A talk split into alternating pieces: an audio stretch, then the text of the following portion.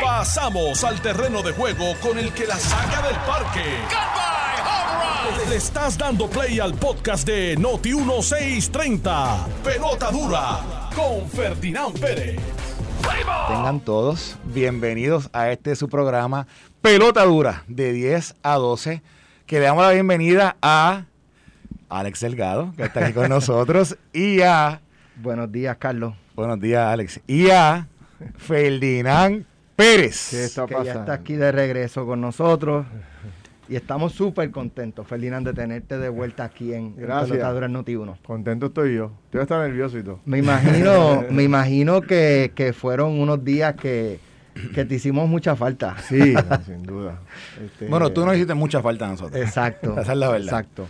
Yo estaba conectado, tú sabes, a pesar de todo, pues, estaba por las mañanas siempre escuchándolos y viéndolos y tú sabes, y, monitoreando el proceso. Había días que no podía, pero pero siempre bien pendiente, pero nada, bien bien contento de regresar, me siento mucho mejor, este todavía no estoy al 100, pero me siento mucho mejor.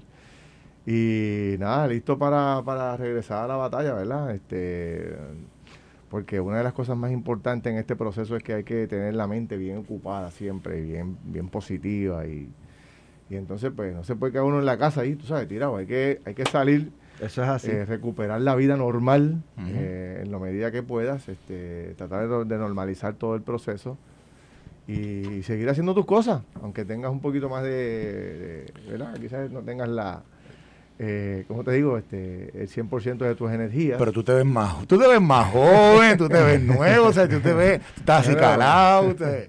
Recorté ayer, ¿viste? Me vine a recortar ayer y afeitar antiel. Estaba medio costo.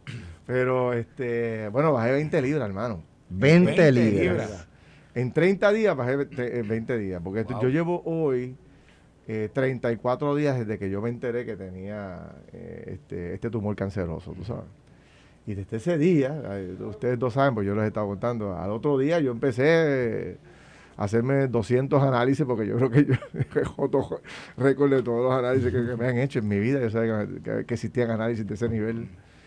Y haciéndome análisis, análisis, análisis, y, hasta que empecé eh, a coger la, quimioterapia como tal, el tratamiento. Y realmente para que la gente tenga claro, ¿verdad? Y un poco, pues, eh, porque había como que confusión obviamente yo anuncio que tengo un tumor canceroso y a los dos o tres días estoy en el hospital y la gente, pero pues si estaba bien ayer, ¿qué pasó? Tú sabes, como que la gente no entendía cómo es tan rápido esa enfermedad.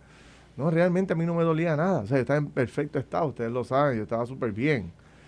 Es el efecto secundario que provocó el tomar el tratamiento de la quimio que provocó unos daños terribles en, el intestino y tuve que estar este, para, hospitalizado. Para que el público entienda, eh, esa, ese viernes que tú anunciaste, que fue el viernes de la semana anterior, eh, cuando tú ese viernes ya anuncias, ya tú llevas cuatro días tomando tratamiento. Sí, exactamente. Por eso es que eh, cuando explotó los efectos secundarios del tratamiento fue sábado y domingo.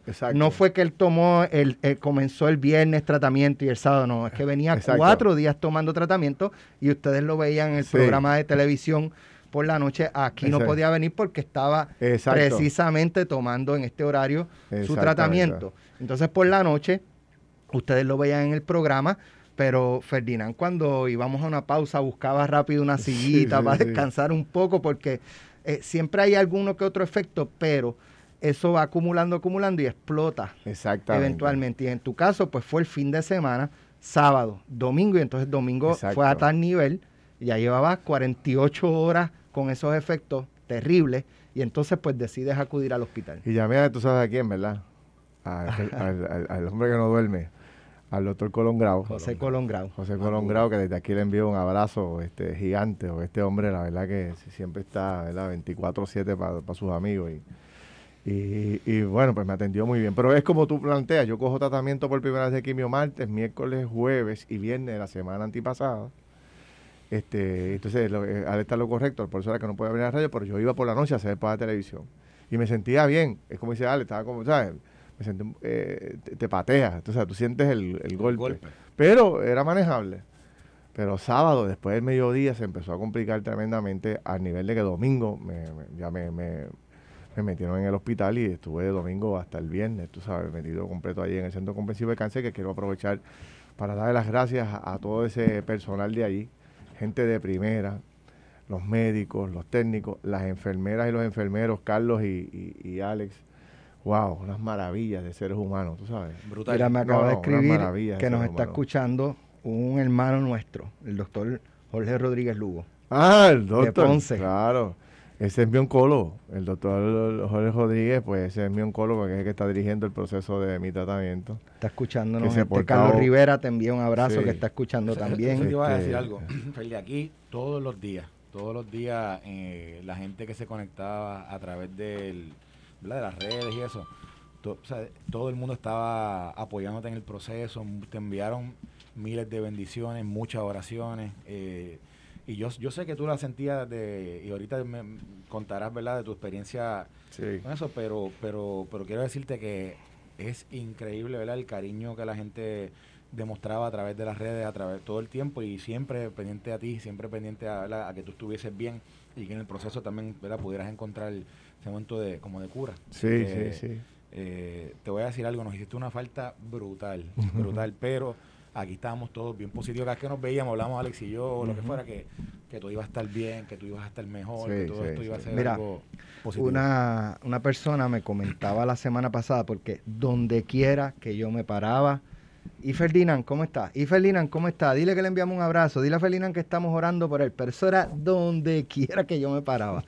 Y entonces una, un amigo me dice, chico, ¿verdad? Y este comentario uno lo, suele escuchar cuando, este, cuando algo le pasa a algún familiar o una persona bien allegada, que, que plantean, habiendo tanto eh, en la calle, ¿por qué le da a las personas, ¿verdad? este, que aportan ese...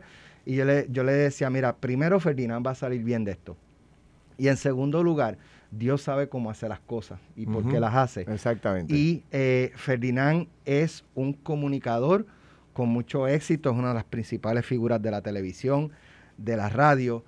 Y esto yo estoy seguro que está sirviendo como una experiencia de vida para tú llevar un mensaje. Ahora tú tienes otra perspectiva de, de, ¿verdad? De, de, la condición, de, de incluso cuando una persona pues es diagnosticada, pues ya tú tienes, tú habiendo tenido esa experiencia, quizás tú sirvas de guía por tu experiencia y de apoyo a otras personas que conozcas y otras personas que no conozcas, porque a través de los medios de comunicación como la radio Noti1, jugando pelotadura en Tele 11, pues eh, te conviertes en un portavoz de, de la verdad, de, de, cómo manejar, de dar apoyo, de, de, esa nueva experiencia de vida. que están pendientes. porque en el caso de Ferdinand, Ferdinand no, no, tenía, como dijo, no tenía absolutamente nada.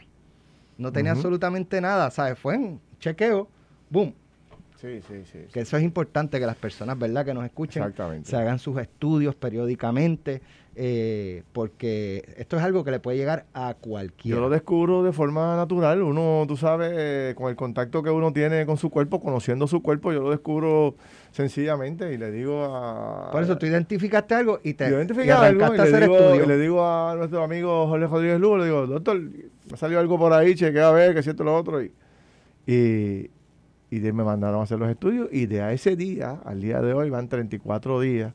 Lo atacamos rápido, le estamos dando duro, estamos ganando la batalla. Esto es una batalla larga, ¿sabes?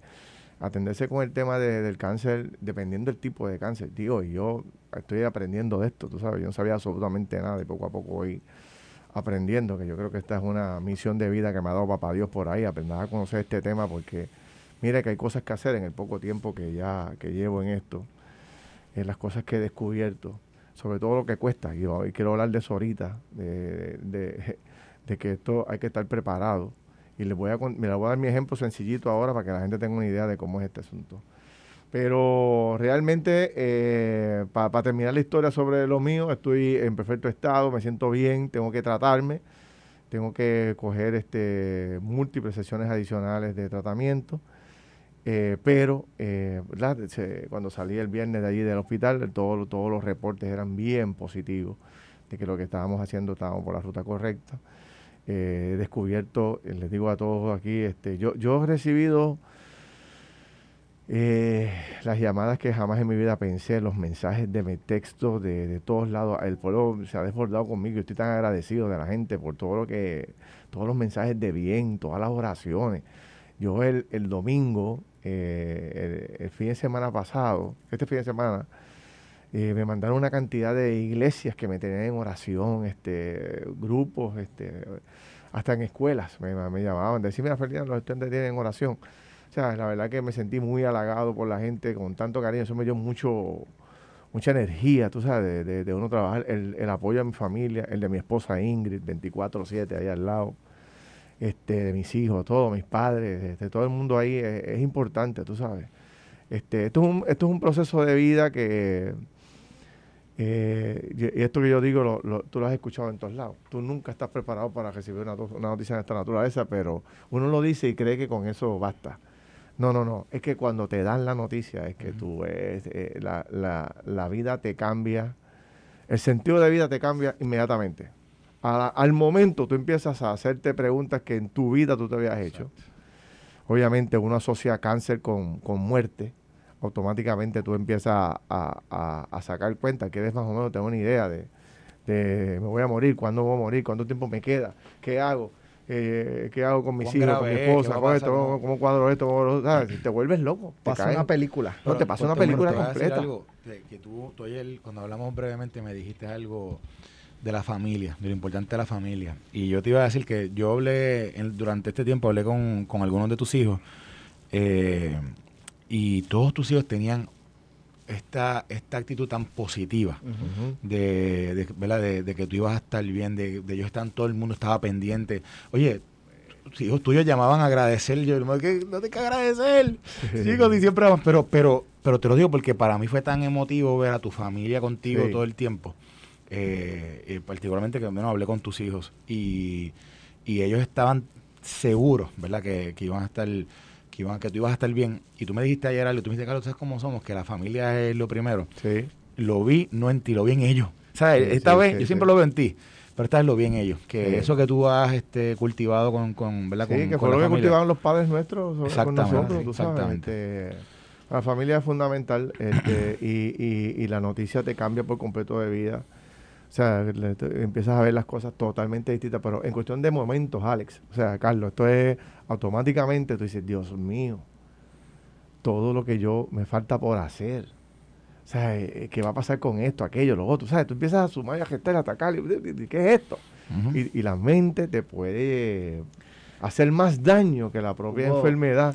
Y por eso es que yo había escuchado dos cosas fundamentales y quiero ir poco a poco dentro de mi experiencia najándose a la gente para que la gente se agarre allá y destaco que yo no sé nada de cáncer, no soy ningún experto, esto es una experiencia mía, quizás en todas las demás personas sea distinta, ¿no? Yo trajo la mía porque yo sé que hoy mismo, y esto me lo dijo a mí una doctora, un poco hablando ahí, una oncóloga con la que hablé en el hospital del, centro de cáncer, que me decía, Felidán, todos los días se le dice a decenas de personas en Puerto Rico, se le da la triste noticia de que tiene cáncer. Decenas de personas diariamente. es una cosa terrible. O sea, hay cáncer, hay qué sé yo cuántos tipos de cáncer por todos lados. Y la, realidad es que no estamos preparados para la noticia, no estamos preparados para el impacto económico. Y, eh, y si no tenemos un núcleo familiar al lado y fe para pedirle a papá Dios de verdad y doblar rodillas y pedir gracia, tú sabes, bendición, hermano, esto es cuesta arriba. Te lo digo. Esto no es fácil, es duro. Pero si tienes la, si buscas esa parte, eh, la fortaleza que te da Dios y la misma familia, lo puedes echar para adelante, tú sabes. Por eso yo digo que la mente es fundamental, hay que ocupar la mente rápido, hay que volver a trabajar en la medida que se pueda, ¿no? Este, o, activarte, porque si te quedas en tu casa esperando que venga la semana que viene el próximo tratamiento, olvídate, te lleva... es, una batalla física y una batalla emocional. E, emocional. y, la emocional puede ser más fuerte que la física, porque los primeros días la emocional fue la que me mató a mí. O sea, yo no podía ni leer los mensajes. Yo, yo dejé de leer los mensajes porque no podía. O sea, me, me, eh, Tú sabes, este, acuérdate que yo te dije a ti que después que cumplí los 50 soy el llorón del barrio. No, bueno, pues el, día que, el día que tú recordarás que estábamos en un remoto y el día que tú me dijiste, Carlos, tengo esto, tú no podías casi ni hablar. Sí, ¿Te acuerdas? No podías ni hablar. yo no podía, Este, sí, sí, sí. Yo no podía hablar, yo no podía. O sea, yo me llamaba cualquiera y yo no podía hablar. O sea, tú me decías, hermano, y yo empezaba a llorar. O sea, no podía. Este, me afecté mucho, mucho, mucho emocionalmente. Fui, pero fui cogiendo confianza, o sea, fui ganando terreno. Y hoy me siento mucho mejor a nivel de que puedo, ¿verdad? Este, tener esta conversación con ustedes, que no podía. El viernes, el viernes yo te dije que iba a llamar, ¿te acuerdas? Sí, él viene, Yo viene. iba a llamar el viernes. Sí. Porque yo estaba, Bueno, Alex se quedó aquí porque estábamos, íbamos a esperar tu llamada. Yo tenía un cabildeo al doctor para que me diera de alta el viernes, porque el viernes era el juego. y, y yo lo tenía desde por la mañana, el teléfono lo tenía inundado, diciendo, doctor, me voy hoy, me voy hoy, me voy. Y le dije, a lo mejor si llamo a radio, le demuestro que estoy sólido, tú sabes que puedo. pero no pude, no pude hablar con ustedes porque todavía estaba débil y tú sabes, este, pero nada, eh, no, tú sabes, a lo que voy es que eh, aquellos que tienen familiares, amigos, ¿verdad? Que tienen cáncer, hay que darle una mirada de apoyo a esa gente, mano. La verdad que no es fácil el tratamiento. Yo conocí gente allí este, que estaba hospitalizada y, eh, ¿sabes? Llevan 20 días en el hospital, gente con más tiempo, viejitos, muchos viejitos con bien poca atención de familiares, tú sabes. Este, hay que hacerlo. Y ahorita, si yo no sé si ya estamos en la pausa o no, ah, todavía queda.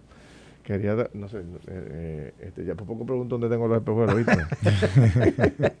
Pues, es este, no, no va a cambiar. Ese es no va a Ferdinand, cambiar. para que vean que Lo único que cambiar, el lo único que cambiar es que ahora se ríe y se le ve un poquito más los ojos.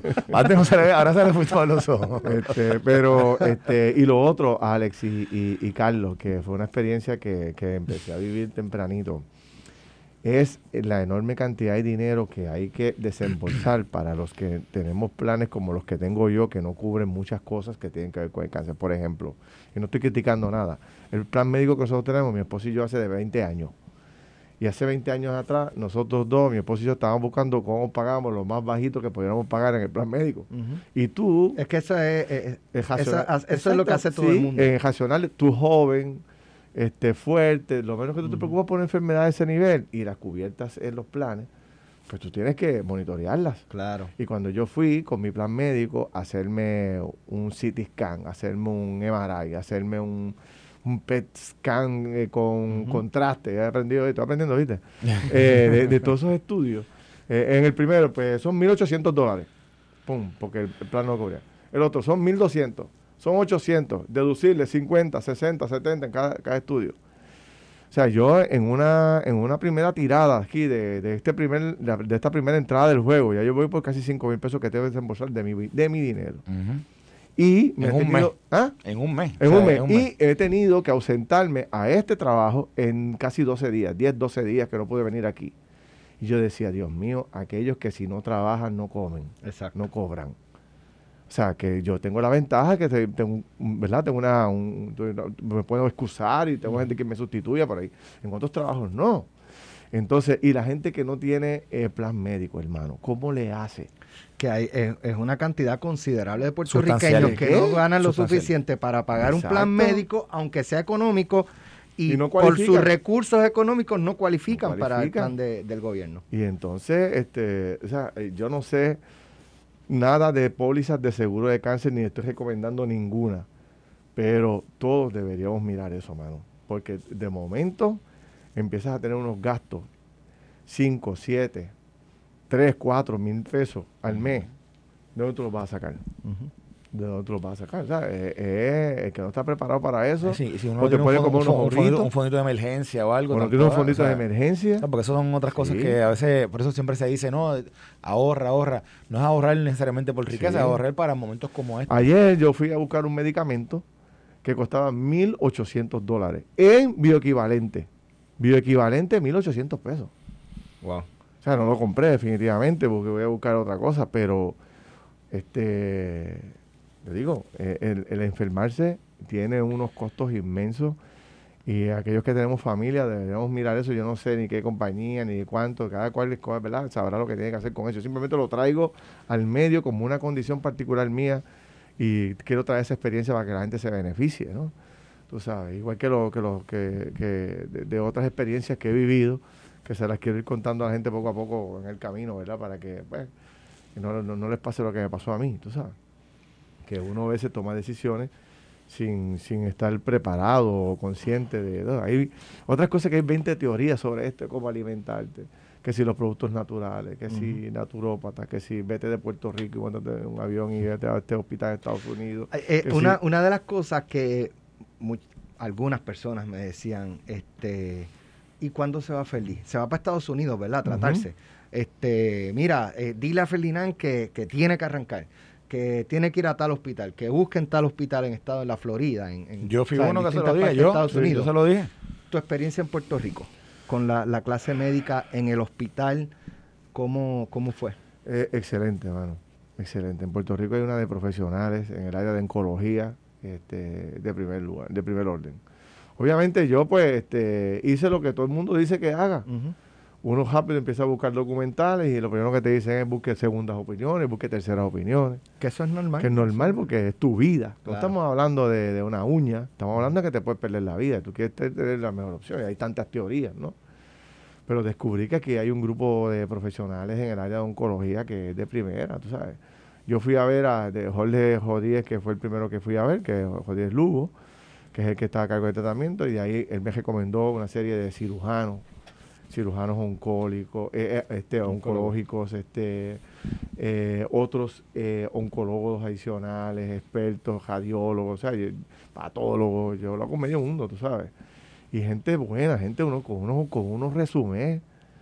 O sea, el domingo, el viernes, que fue el día que me dio de alta, este, estuve con un neumólogo que tiene, aparte de ser eso, tiene un especialista en, en, en derrame de cabeza y cuello, tiene, bueno, uno de tres especialistas en toda Latinoamérica de un montón de cosas ahí que tienen que ver con la cabeza y el corazón en Puerto Rico. Estaba en Estados Unidos, le da, se ganaba el dinero del mundo, pero tú sabes, la patria siempre llama y el hombre regresó y está haciendo su, un trabajo tremendo. En Puerto Rico hay profesionales. Eh, obviamente seguimos con el problema de la limitación de, del personal, médico. Personal médico, que no es solamente el médico, sino las enfermeras, los ayudantes de las enfermeras los técnicos, tú lo sientes en los hospitales, y, trabajan como 12 horas, turnos de 12 horas.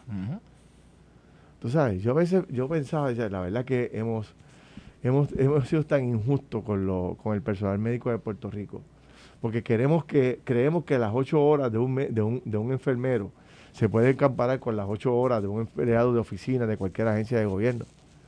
Tú sabes, tú tienes 8 horas de un enfermero o una enfermera, hermano esa gente está salvando vidas, atendiendo viejitos, haciendo lo que nadie quiere hacer. Y emocionalmente, es un trabajo bien fuerte, porque tú estás trabajando precisamente con personas que tienen dolencias, que tienen, y hasta cierto punto hay enfermeros, hay médicos que se convierten también un poco en psicólogos, este, para levantarte un poco la moral, darte algún tipo de esperanza, y emocionalmente eso debe drenar a, cualquier enfermero, enfermera, médico. Y, ojo, y nosotros hemos tenido aquí en otras ocasiones el tema de que si o de los salarios y o, de las condiciones de, trabajo.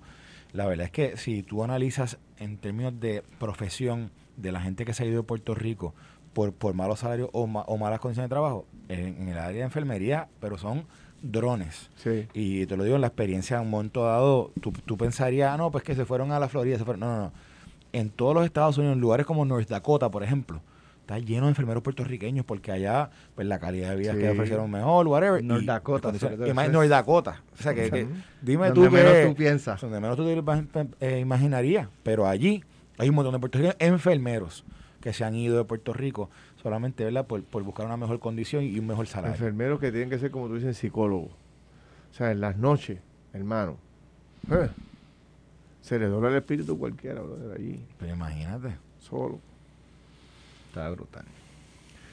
Pero nada, tú estuviste en ese comprensivo. Y llega una enfermera, brother, y a tratarte, y no solamente te trata, te da, te tratamiento psicológico, brother. Te motivan, echa para adelante, no te preocupes, tú vas a ir de aquí, tú sabes, cosas como esas, tú sabes. Hasta oran por ti, tú sabes. Brutal. Yo me llevo el mayor de los respetos de los médicos y enfermeras de Puerto Rico, sobre allí en el Centro Convencional de Cáncer, allá en la oficina del doctor Lugo en Ponce, donde fui allá en la oficina del doctor Cabanilla, o sea, todo el mundo con, un deseo de... O sea, ven ese grupo, el que trabaja en el área de pacientes de cáncer, te tratan como sea, como tú necesitas que te traten, tú sabes, hay que darte cariño, porque estás, estás, débil emocionalmente y débil de salud, ¿no? Tú sabes. y te buscan la vuelta y te atienden adecuadamente. ¿Y qué, sentiste cuando el viernes abres la ventana de la de, de, de tu de donde te estabas quedando y ves aquella bandera así tan grande allí? Cuéntame cómo, cómo bueno, porque fue, fue tan emocionante que lo tiraste por todas las redes sociales la foto la foto de lo que veías afuera de lo que estuviste viendo fuera de tu, de tu habitación. Sí, porque el cuarto donde yo estaba, que by the way, este, ese, ese hospital tiene una vista espectacular, tú sabes, a diferentes áreas, hasta el viejo San Juan tú puedes ver en unos cuartos. Pero el mío daba para el área donde estaba la cárcel de Oso Blanco, que tú sabes que ahí está el famoso tanque blanco, este gigante de, de, agua. Pero yo, yo todos los días miraba para allá porque no tenía otra, o sea, tenía que, esa era mi vista preferida porque era la única. yo podía dar el tránsito por las mañanas y por la tarde porque tenía una, una, una geografía exactamente como estaba la autopista ahí. Y tú sabes cuáles son las, horas pico. Exacto. Y, y, yo todos los días veía una banderita de Puerto Rico pequeña y debajo de la bandera de Puerto Rico una de Vieques, ¿verdad? Y yo todos los días, y yo siempre decía, eso tiene que haber sido Tito Kayak que las montó allá arriba porque yo buscaba y miraba y miraba el tanque y decía, para subir allá arriba hay que ser Tú sabes, un tipo, tipo, bravo. tipo bravo como Tito Kayak. Y de momento, el viernes por la mañana, de la nada, mano, de la nada, desaparecen las dos banderas chiquitas y ponen ese banderón de Puerto Rico allí. Y como rayos por dónde subió esta persona? Porque yo no lo vi, lo tenía que tratado allí, tú sabes. La verdad que el que lo hizo o el que lo hace, porque todavía el día de hoy no sé quién es ni he escrito, pero este es un monstruo, treparse de arriba, tiene, tiene una fuerza de voluntad tremenda. Maldeli Jusino, ¿Cómo estás? Buenos días, buenos días a todos los que nos escuchan. Venía escuchando este la conversación tan interesante que tienen. Qué bueno verte, Ferdinand. Gracias, Maldeli. Gracias por tu Se te quiere. Yo lo sé. Quiero dar las gracias a tanta gente. Obviamente, eh, oye, Luis Dávila me escribía casi todos los días, Carmen Jovet, este, Amos Morales, te enviaba unos mensajes bien bonitos. Amos lo tuvimos aquí la semana pasada. Obviamente, ustedes con las oraciones por la mañana, en los comentarios, Alex todo el tiempo. La verdad que la estación, todo el equipo de la estación, muy agradecido por, el cariño que me dieron y obviamente pues el cariño que también me daba la gente. Mira, hay que pausar. Vamos a pausar. Venimos rápido. Estás escuchando el podcast de Pelota Dura, en Noti1 con Ferdinand Pérez. Bueno, aquí seguimos con la segunda entrada de pelota dura. Este que les habla Carlos Mercader. Esta mañana el estudio está aquí lleno de alegría. Tenemos a Alex Delgado, el jefe supremo aquí en Noti1. también tenemos a María Jusino. también estuvo este, pendiente. y... sí, lo sé. Me envió varios mensajes. esa vocecita que ustedes oyen ahí, ¿quién es? Ferdinand Pérez. Ferdinand Pérez, que está de vuelta. Y nosotros contentos con, que estés de vuelta. Mira, Felipe. Gracias. Eh, Oye, que muchas cosas han pasado en tu ausencia. Sí. está la noticia ahí, ha estado la noticia ahí para analizar, pero este y ahí escuchamos ahora a Ángel Pérez, eh, Oscar Santamaría.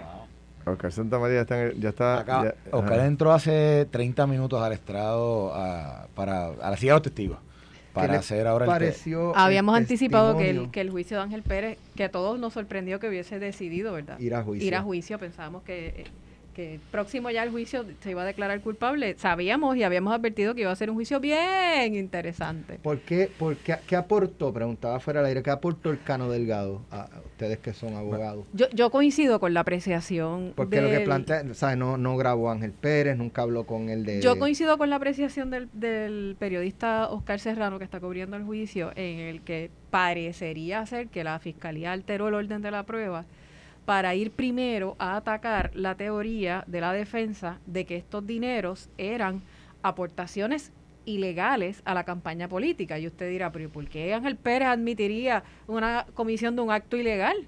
Ah, porque el delito es estatal. Y el delito es estatal y uno, uno asumiría que pensarían que legalmente lo pueden manejar de mejor manera, por decirlo si me entienden lo que quiero decir.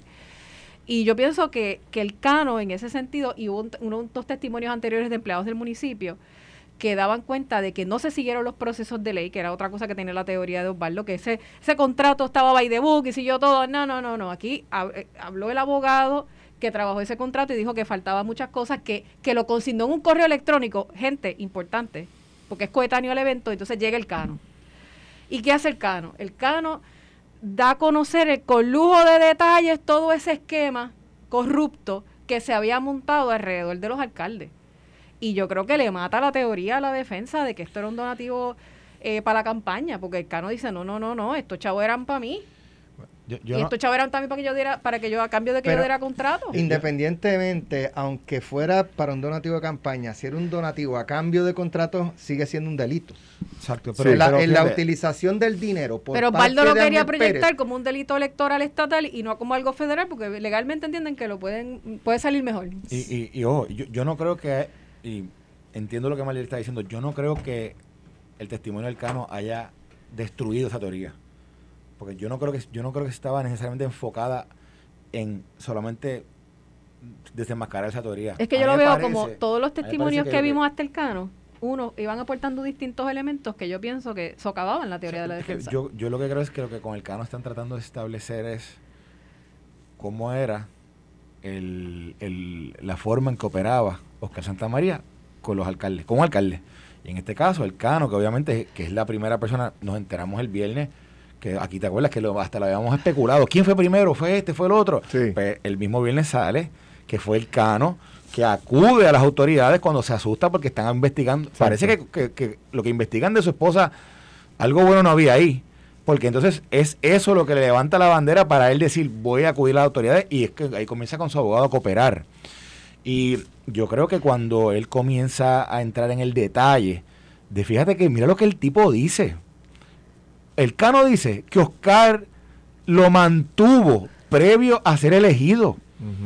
Que le daba una, que, no trabajaba, que no trabajaba. Lo tenía como candidato. pero, pero fíjate algo interesante de esto. Dos mil, le daba dos mil dólares semanales. Semanales. Mira, lo interesante de esto. El Cano tiene que haber llenado unos documentos en el partido para poder. Tiene que haber dicho que, ah, yo estoy trabajando en tal cosa. Porque el Cano dice ahí en, en, juicio que él no estaba trabajando, que él no tenía trabajo, que el trabajo era que Oscar le mandaba el dinero. Entonces, pues el Cano también mintió en, esas, mintió en todo ese proceso. El Cano estaba llevando una vida oculta. Digo, oculta, yo no sé, pero ante los ojos del público. No sé, no sé, gente allá interna con él, que lo supiera o quién no. Pero el Cano da unos detalles de cómo Oscar Santamaría entraba en el proceso de, de, mantenerlos, como quien dice, de darles dinero a ellos para eventualmente, como dice el Cano, yo me sentía obligado porque si no podía tener problemas. Y, obviamente es el Cano hablando en voz propia, no necesariamente habla por los demás, pero te está diciendo cómo es el modus operandi de Oscar Santamaría con, con estos con estos primeros mandatarios, ¿verdad? Y obviamente, ¿para qué? ¿Por qué la defensa, por qué Fiscalía lo trae? Porque eventualmente van a decir con, con, con Ángel como hizo, Como hizo Cano, hizo Ángel y fíjate que establecen, establecen en una que el que Oscar Santamaría tenía problemas con Ángel porque por haber apoyado a Carmelo y cómo después hubo que intervenir para poder arreglar ese problema fíjate que está entrando en una serie de dinámicas que sucedieron según el Cano. Y ojo, el Cano hay que tomarlo como lo que es, que es un corrupto, confeso. O sea, así que su testimonio, ¿verdad? Y la defensa no, no, no, puedo entrar realmente, no estuvimos, no estuvo allí para poder decir cómo la defensa pudo contrarrestar lo que él pudo haber dicho o no. Pero entra con unos detalles de cómo esa relación en un momento dado se, se torna quizás agria y cómo finalmente luego cambia. ¿Por qué cambia? Ah, porque Oscar prometió unas cosas, porque Oscar vino y no fue porque le dio un, apretón de brazos y yo soy tu amigo siempre, no fue por eso. Eso es lo que el Cano trata de establecer. Había otro interés y por eso es que esa relación mejora. Y ahí es ahí que yo creo que está el por qué Fiscalía lo lleva. Sí. Fíjate que eh, es interesante, el, eh, Ángel Pérez como el, la, ficha eh, más grande, o sea, este, que tenía la Fiscalía Federal para acusar. Fíjate que sacan en primera instancia el cano. Y el cano es una novedad, el cano de todo el mundo. Anda, para el carajo el cano, espérate, por primera vez, ¿qué va a decir el cano? ¿Sabes? Crea toda una expectativa tremenda la Fiscalía Federal con el testimonio de él. Y tiene que haber impactado al jurado porque no ha habido un programa, yo eh, en todo este tiempo que tenía ahí escuchaba, tú sabes, muchas opiniones, veía mucho en las redes sociales y, había un nivel de, de disgusto, de malestar, de molestia en la sociedad cuando salió el testimonio del Cano era una cosa rechazada, pero, pero increíblemente. O sea, eso tiene que haber impactado dramáticamente al jurado. Entonces, ahora con el testimonio de Santa María, que es la gran, eh, la super... El testimonio más esperado. El, testimonio más esperado. Yo diría que es lo que llaman el testigo estrella. El testigo estrella, el hombre que, que, que, que, bueno, se, se, ha llevado, ¿cuántos alcaldes? A seis alcaldes. Ocho alcaldes. Ocho alcaldes. Y, y, otra serie de funcionarios. Once en total han sido, han sido ya convictos. Por culpa de, este de, esa parejita. Pero sobre todo Ahora, fíjate, Lo interesante es que nunca, eh, Alcano lo habíamos escuchado, ¿verdad? Antes de su arresto, y pero nunca habíamos escuchado la voz de Oscar Santamaría, lo que él tenga que decir. Este este caballero, obviamente por instrucciones, supongo yo, de la Fiscalía Federal, ha, guardado silencio en todo esto. O sea, el hombre, el país adviene en conocimiento de quién es Oscar Santamaría con todo este esquema, eh, porque se declaran básicamente culpables o hacen alegación más o menos al mismo tiempo, en el finales del 2021 pero no habíamos escuchado a Oscar Santamaría, lo que él tenía que decir, y ahora por fin, después de casi más de un año, tenemos el beneficio de ese testimonio. lo va a ver otra vez en persona. Mira, mira lo que hizo Oscar al inicio.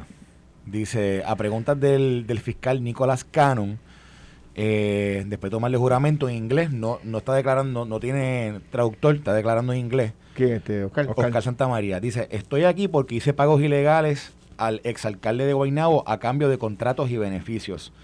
Explicó que nació en Colombia, pero que adoptó pero que lo adoptó un padre boricua que era militar. Su padre era de Yauco. Llegó a Alemania con su padre a los 12 años. A los 16 años su familia vino a vivir a Yauco.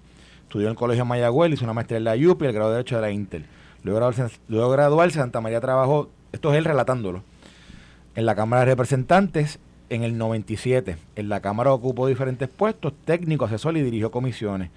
Al graduarse de Derecho, abrió su oficina legal, se especializó en Derecho Corporativo, Asuntos de la Banca se creó un negocio lucrativo, de ese dinero que ganó empezó a invertir en bienes raíces, compró gasolinera y una repostería y creó Waste Collection en el 2012. En el 2014 obtuvo el contrato en Sidra que asegura, que asegura consiguió, según él, de forma legítima. Le pregunta a Fiscalía, ¿dio sobornos en Sidra? Dice, no señor. Eh, dice, indica que otras empresas de recogido de basura cobraban más y que su empresa cobraba menos.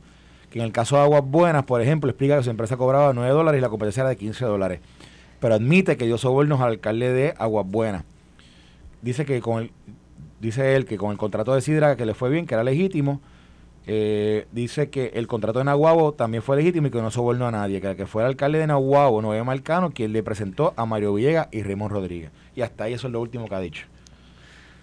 A mí eh, me llamó la atención porque... Otro, aspecto importante, ¿saben quién está en sala? Según nos dice Nuria Sebasco de Tele 11 el alcalde, el actual alcalde de Cataño está en sala observando los procesos del día de hoy, Julio Alicea. Ah, sí, lo vi llegar esta mañana. Ah, sí. Lo vi llegar esta está allí sentadito. Él, tiene un artículo muy interesante que decía que el esquema este de destrozó las finanzas del pueblo de Cataño. Este y ha sido uno de los pocos alcaldes que no solamente canceló contratos, sino que ha demandado para recobrar. Para recobrar. aquí, aquí hay otro detalle importante. Dice Santa María indica que acordó que recomendaría a otros alcaldes de la empresa JR Asfalt de Villegas y Rodríguez Dice que Villegas Rodríguez tenía una buena relación con el alcalde de Aguas Buenas, con Luis Arroyo Chiqués, que de ahí que Santa María permitió que el, que el dúo presentara una propuesta de recogida de basura para Aguas Buenas. Dice que antes de la firma del contrato, Raymond Rodríguez llama a Santa María para que se reunieran y Raymond le dice ahí, él me dijo que Chiqués quería un dólar por cada casa que, que, hubiese allí de recogida de basura en Aguas Buenas. O sea, que era igual que en Trujillo Alto, que, el, el, esquema incluía una cantidad, una fórmula por cada residencia que se le recogiera basura. Él dice ahí que, ya, ¿verdad? dice que sin que miedo, el soborno era un dólar por 10 mil casas, eran 10 mil dólares al mes a Arroyo Chique. Eh, y por ahí va el testimonio, eso pasa un minuto. Un peso por cada casa. Este, Ahora, tú sabes que a mí me llamó la atención porque eh, antes del testimonio del Cano, yo creo que no estaba claro cómo los federales, a quién los federales llegan primero. Y una teoría era que el Cano y que el Cano entregó a Oscar o que primero tocaron la puerta de Oscar y Oscar empezó a, entregar al alcalde. Pero con el testimonio del Cano quedó claro que fue el Cano el que delató a Oscar Santamaría porque él había rumores de que lo estaban investigando los federales. Pero que no es hasta que él se entera que los federales se meten en la Corporación del Fondo del Seguro del Estado a cuestionar eh, la relación laboral y contratación de la esposa del Cano ahí es que le dice, ok, ya, ya estos tipos van más allá de, de, mí, así que contratan a Juan Matos para negociar. Y parte del acuerdo que negoció es que no le radicaran a la esposa. A la esposa, exactamente. obviamente la esposa quedó eh, desaparecida de todo esto. Y, Juan Matos, me parece que el abogado ha dicho que él, está trabajando prácticamente, la meta de él es que él no cumpla ni un día en la bueno, cárcel. Es que incluso creo que también el testimonio Él como que habló, habló de que quizás si él, si él cumplía, que era, que era bien poco lo que iba a cumplir. Él mismo lo dice. En una, cuando, acuérdate que Fiscalía entra en el detalle de lo, del acuerdo que hace con él y, eh, y le preguntan y él contesta y él dijo algo sobre que él iba a cumplir bien poco en esa, en esa contestación. Ah, pues la recomendación que se hizo en el acuerdo, obviamente eso eso es discrecional eventualmente del juez, el juez decide, pero la recomendación yo creo que era como un año, era, era, era, como un año, era como un año. Este dúo ha provocado la mayor cantidad de arrestos de alcaldes en la historia de Puerto Rico en tiempos récord, porque se han arrestado muchos alcaldes, pero en este periodo tan corto. Exacto. Es un solo esquema, que, un solo eh, esquema, eh, era el mismo el abogado puede reclamar para su cliente, eh, oye, unos beneficios. Lograste lo que no has logrado con nadie, el testimonio de nosotros dos. Yo creo que este es el esquema de corrupción más grande. Pero fíjate, él entrega a Oscar y es Oscar con Oscar es que caen los demás alcaldes, no es con el cano. Exacto. O sea que quizás esa condescendencia podría ir más bueno, pero quizás eh, aparte que el Cano le explica a los federales esto el montaje. Claro. Y, le dice, mira, eh, Oscar es pana de fulano, de sutano, de mengano. Yo no sé si, si, si, el Cano no, no hace lo, no, no toma esa determinación de hablar. ¿Santa María hubiese ido voluntariamente como lo hizo el Cano? Yo no sé. So, Cano es clave, definitivamente. Claro, sí. es el que rompe, el, fue la punta del iceberg. En el esquema de corrupción más grande que hemos conocido en Ahora, lo que hay que ver es si después de eh, el caso de Ángel Pérez, cómo termine, ¿verdad? Si es culpable o no culpable. Habrá que ver este qué hace la Fiscalía Federal si finalmente y, el Tribunal Federal si sentencia a ambos a ambas figuras, a, a Cano y a Santa María. Porque si no lo sentencian, pues va a seguir la especulación de que todavía están atendiendo otros casos de corrupción de otros alcaldes, porque es el caso de Anaudi y de tantos otros que siguen eh, y, y, hay un detalle que, detalle que yo no sé si se va a perder. O sea, si, si, si, le, si le dictan sentencias a ambos, se acabó esa novela. De Santa sí, sí, lo que, lo que, lo, que Pero si no lo sentencian, quiere decir que la novela continúa. Eh, la gente se, la gente ah, en el caso de, de, Anaudi también ha pasado lo mismo eh, bueno Anaudi ya van casi 10 años. eso es lo que quiero explicar para que la gente entienda por qué no los han sentenciado. Porque en este caso del, del, del, Cano y Santa María hasta que no termine tu cooperación y no se pueda evaluar la calidad de tu cooperación a ti no te sentencian. Pero eso también si hay años. Sí, porque si hay, hay procedimientos apelativos en el caso de Anaudi, de los casos de las personas sobre las cuales él habló, y hasta que esos procesos no se terminen, tampoco lo van a sentenciar. Es parte de. Por eso ha tomado tanto tiempo. Por lo menos esa es la explicación extraoficial de por qué ha tomado tanto tiempo. y yo quería el detalle de lo de la esposa del Cano, que es bien es interesante. Es, interesante. porque la esposa del Cano en un momento dado trabajaba en el fondo tenía un destaque con Tata Charboniel.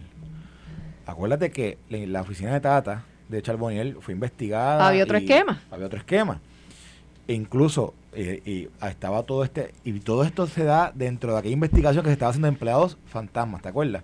Que por ahí es que encuentran lo que estaba pasando en algunas oficinas de representantes. Y ya hubo un caso que el, representante del Valle, del Valle, Nelson. Eh, eh, bueno, está Néstor Alonso. Néstor Alonso. Del, Valle, del, Valle se declaró culpable. Y Néstor, Alonso, fue encontrado culpable. culpable. Pero ahí no eran empleados fantasmas, era kickback. Era kickback, era kickback, sí. Pero sí, pero de ahí que sale entonces, empieza con, lo, con el empleado fantasma la investigación y cae en esto. Interesante porque realmente la esposa del Cano era una empleada fantasma. Porque la, esposa del Cano estaba fungiendo como primera dama de Cataño, una oficina que no existía. Y había horas donde facturaba como que estaba en la oficina legislativa cuando estaba en una actividad pública del municipio de Cataño. Exacto, así que era una empleada. Y esas actividades se publicaban en las redes sociales, así que eso comenzó a levantar sospechas. Le pusieron ahí a los federales, le pusieron en las manos. El mismo se era todo. Y que, no, no, oye, el Cano, pero fíjate, fíjate. Yo no compartía con el Cano, o sea, yo lo veía en las redes. Yo compartí con el Cano dos veces en mi vida, yo creo. Pero nada más de verlo, yo y esto lo sabe, es que era algo que tú decías, mm, aquí hay algo raro. Levantaba bandera por la manera en que se vestía. Aquí hay algo que, no huele bien. Y yo me acuerdo cuando momento pegó a subir políticamente, que era como que, ay, mira, porque pintó el muelle, mira, porque sé yo. ¿Y qué es eso? Es una estupidez. O sea, al final, digo, no, no quiero, no quiero, no quiero eh, bueno, darle mérito a que pintar un muelle, pero pero era mucha pintura y capota. Ya estaban hablando de, de era mucha pintura y capota. Sí, pero él. Ya empezaba a visualizar como un posible candidato a la gobernación. Aparte de la comisionado residente. Yo iba a hacer hasta un video en Washington. pero era una buena persona. O sea, cuando tú hablabas con él. Era un, tipo, era afable. Era un tipo, Mira, mira, mira lo que dice. Mira lo que dice. Hablando del Cano, y mira lo que hizo Carl Santa María. Del Cano. Dice. Antes de eso, en 2017 consiguió el contrato ilegítimo con Cataño a través de Félix Cano Delgado, a quien conocía desde que tenía 23 años. Se conocieron en la Cámara de Representantes y que eran buenos amigos. Y mira lo que dice Oscar. Él era inmaduro para ser político. Quería tener Lexus y Rolex y le dije que tenía que esperar a ser más maduro. No me digas. A terminar sus estudios. Aseguró Santa María sobre el Cano. Dice, wow. Dice, dice, en el 2016 él no tenía trabajo, así que venía conmigo a reuniones a la oficina, ayudé cómo debía vestirse, dónde vivir, porque, porque vivía en una casa lujosa, que cambiara su carro. Santa María yo cambiar su imagen para que ganara. ¿Cómo fue? ¿Cómo fue? Sí, yo me perdí. dice, Santa, de nuevo, estamos leyendo un relato de, de una reportera que dice, Santa María sobre el Cano, en el 2016, él no tenía trabajo, así que venía conmigo a reuniones a mi oficina. Lo ayudé a cómo debía vestirse, ah, dónde vivir, porque vivía en una casa lujosa, y lo ayudó a que cambiara su carro. Santa María ayudó a cambiar su imagen para que ganara. Mm, ok, ok, ok. Wow. O sea, que tipo estaba testificando ahí a todos switches sobre a todo switch. el Cano. A todo el Cano, él se puso una lupa a sí mismo. Como dice sí, la forma de vestir, la, la, vez de los, tenis. La forma de vestir era como si andara con, un, con una alarma prendida todo el tiempo. O sea. el alquiler de la guagua, una guagua lujosa para un alcalde de un municipio pequeñito. Bueno, popularmente la gente y, y, en algunos eh, blogs y lugares se empezó a decir que se le puso el mote de Cano Versace. Cano Versace porque era una marca que él utilizaba mucho. en, en, la unidad cuando trabajamos la historia. Conseguimos una multiplicidad de fotografías y hasta identificamos los costos de la ropa que se ponía. y al camisa de 500 dólares. Y al Cano lo empezaron a marcar en las redes. Al Cano, desde hace tiempo, yo recuerdo que lo pegaron a marcar en las redes y con eso, porque en las redes era, o sea, hubo, hubo un momento dado que los alcaldes, los políticos estaban tan y tan y tan juqueados con poner fotos en redes y poner porquería en, redes, que el Cano era el rey de eso. o sea, quien quiera que era la comunicación del Cano era el rey de eso. Entonces, y ahí era que se choteaba. Ahí era que se llaman esas, esas, esas, fotos con esas camisas, con los, con los zapatos. a mí me enviaron fotos de, de un legislador, pero pues, esos son unos ferragamos, según. ¿Cuánto cuestan unos ferragamos? Ah, sí, eh, valen 450 empezando. Empezando, pero pueden costarte 800, 1000 o más. Pero, serán, de Wish o serán de aquí, sí, sí, yo sé. ¿Serán de Wish o serán este original? Ah, pues no sé. No sé si, son originales, son caros pero nada más que sea de Wish, ya te habla mal. Aunque sean de Wish. Tú dices, coño, hermano, pero en serio, ¿para qué? ¿Para acá, yo, yo, recuerdo una foto que el Cano tenía unas tenis que Un legislador comprándose unos Ferragamo tiene que. Mm. O sea, no, no hay forma con el sueldo de un legislador comprarse unos Ferragamo, a menos que tú no seas. ¿verdad? es lo que hay ahí. Es que se ve una persona ya rica, ¿no? O, que tenga buenos recursos que del pasado, pero con el sueldo del legislador no puede. Pero, pero, no, pero vamos, a hablar, vamos a hablar de superficialidades un legislador que llegue con unos ferragamos a un sitio, aunque sean de embuste, Sí, quiere, quiere impresionar. tiene, tiene una necesidad de, de, Yo lo proyectar, de proyectar que No, que cada cual tiene derecho a ponerse lo que le da gana. Sí, hermano, pero tú en serio. no, pero entonces en la, en la campaña, en la campaña eres el más humilde, el de barrio. Pero si son de embuste son peor todavía. Estamos mintiendo ahí comprando bagatijas, tú sabes. Eso es peor. de verdad que... Pero yo recuerdo un chiste que, un cuento que me pasó verídico. Yo estoy con uno de mis hijos, con mis dos hijos en el juego de los cangrejeros en el Choliseo de Puerto Rico hace, qué sé yo. 2018-19. Sí, sí. Ya se yo, creo que era, yo creo que era 2019. sí, sí, 2019 por ahí. Y ya, ya, ya estaba sonando el cano. Entonces él se para y me saluda. El cano viene y me saluda. Y entonces cuando él se va, eh, uno de mis hijos, que, son, ustedes los conocen, son fanáticos de los tenis y dice, diablo, papi, ¿quién es ese tipo? Y yo, no, es el alcalde. ¿Cómo va a ser? Yo pensé que no era reggaetonero. Y yo, ¿pero por qué? Esos tenis que tiene valen como 6 mil pesos. Y yo, ¿qué? ¿Qué? Los buscamos, ¿te acuerdas? los buscamos, los buscamos. Yo, ¿qué? Sí, esos tenis valen un montón. yo no sé si son, nosotros en la unidad eh, investigativa de las noticias identificamos una foto que él tenía unos tenis que fue una edición especial y no sé si fue un liaison que se hizo con una de estas marcas de lujo, Christian Dior, y eran como 1800 en todo el mundo. Y él tenía un par de esos tenis puestos. Y tú decías, wow, pero... Y, y la camisa que tenía, que era una t-shirt, era, yo creo que Versace, costaba, eh, según la página oficial, ¿verdad? De la marca, como 300 dólares una t-shirt, Ferdinand. Una t-shirt. sí, sí, una t-shirt. Una t-shirt Versace vale billete. ¿No, ¿no te acuerdas que hubo, hubo un concierto que creo que fue de Carol G o algo así? Yo no me acuerdo de quién era, que, que ellos pusieron un video y tenían fotos. Y nosotros, a nosotros nos llegaron. Y cuando hicimos como que, hicimos como una contabilidad aquí mismo el programa, empezamos, bueno, los zapatos, vamos a buscarlo. Y los buscamos y era, yo no sé, en total era como 7 mil pesos en ropa. Dice, pero 7 mil dólares en ropa, ¿qué es esto? ¡Qué locura! Y ya en ese momento estaba marcado. O sea, no estamos hablando de... Eso fue, eso fue porque, por lo, por lo, que, por lo que nos llamó la atención fue porque ya lo habían acusado y él se fue de París. Cierto. Tú no has escuchado el, el, el, decir antes muerto muerta que sencilla. sencilla, no, yo he escuchado uno que, ¿cómo es? Sí, mano, pero... Como que pero, ah, ah, pues sé que llamó la atención, sé que puedo yo he escuchado otro que dice que la puerca, yo he escuchado dice que la puerca, aunque la vista te seda, puerca se queda. Sí, sí, sí porque es un funcionario público, tú sabes, y eso, todo eso se hizo.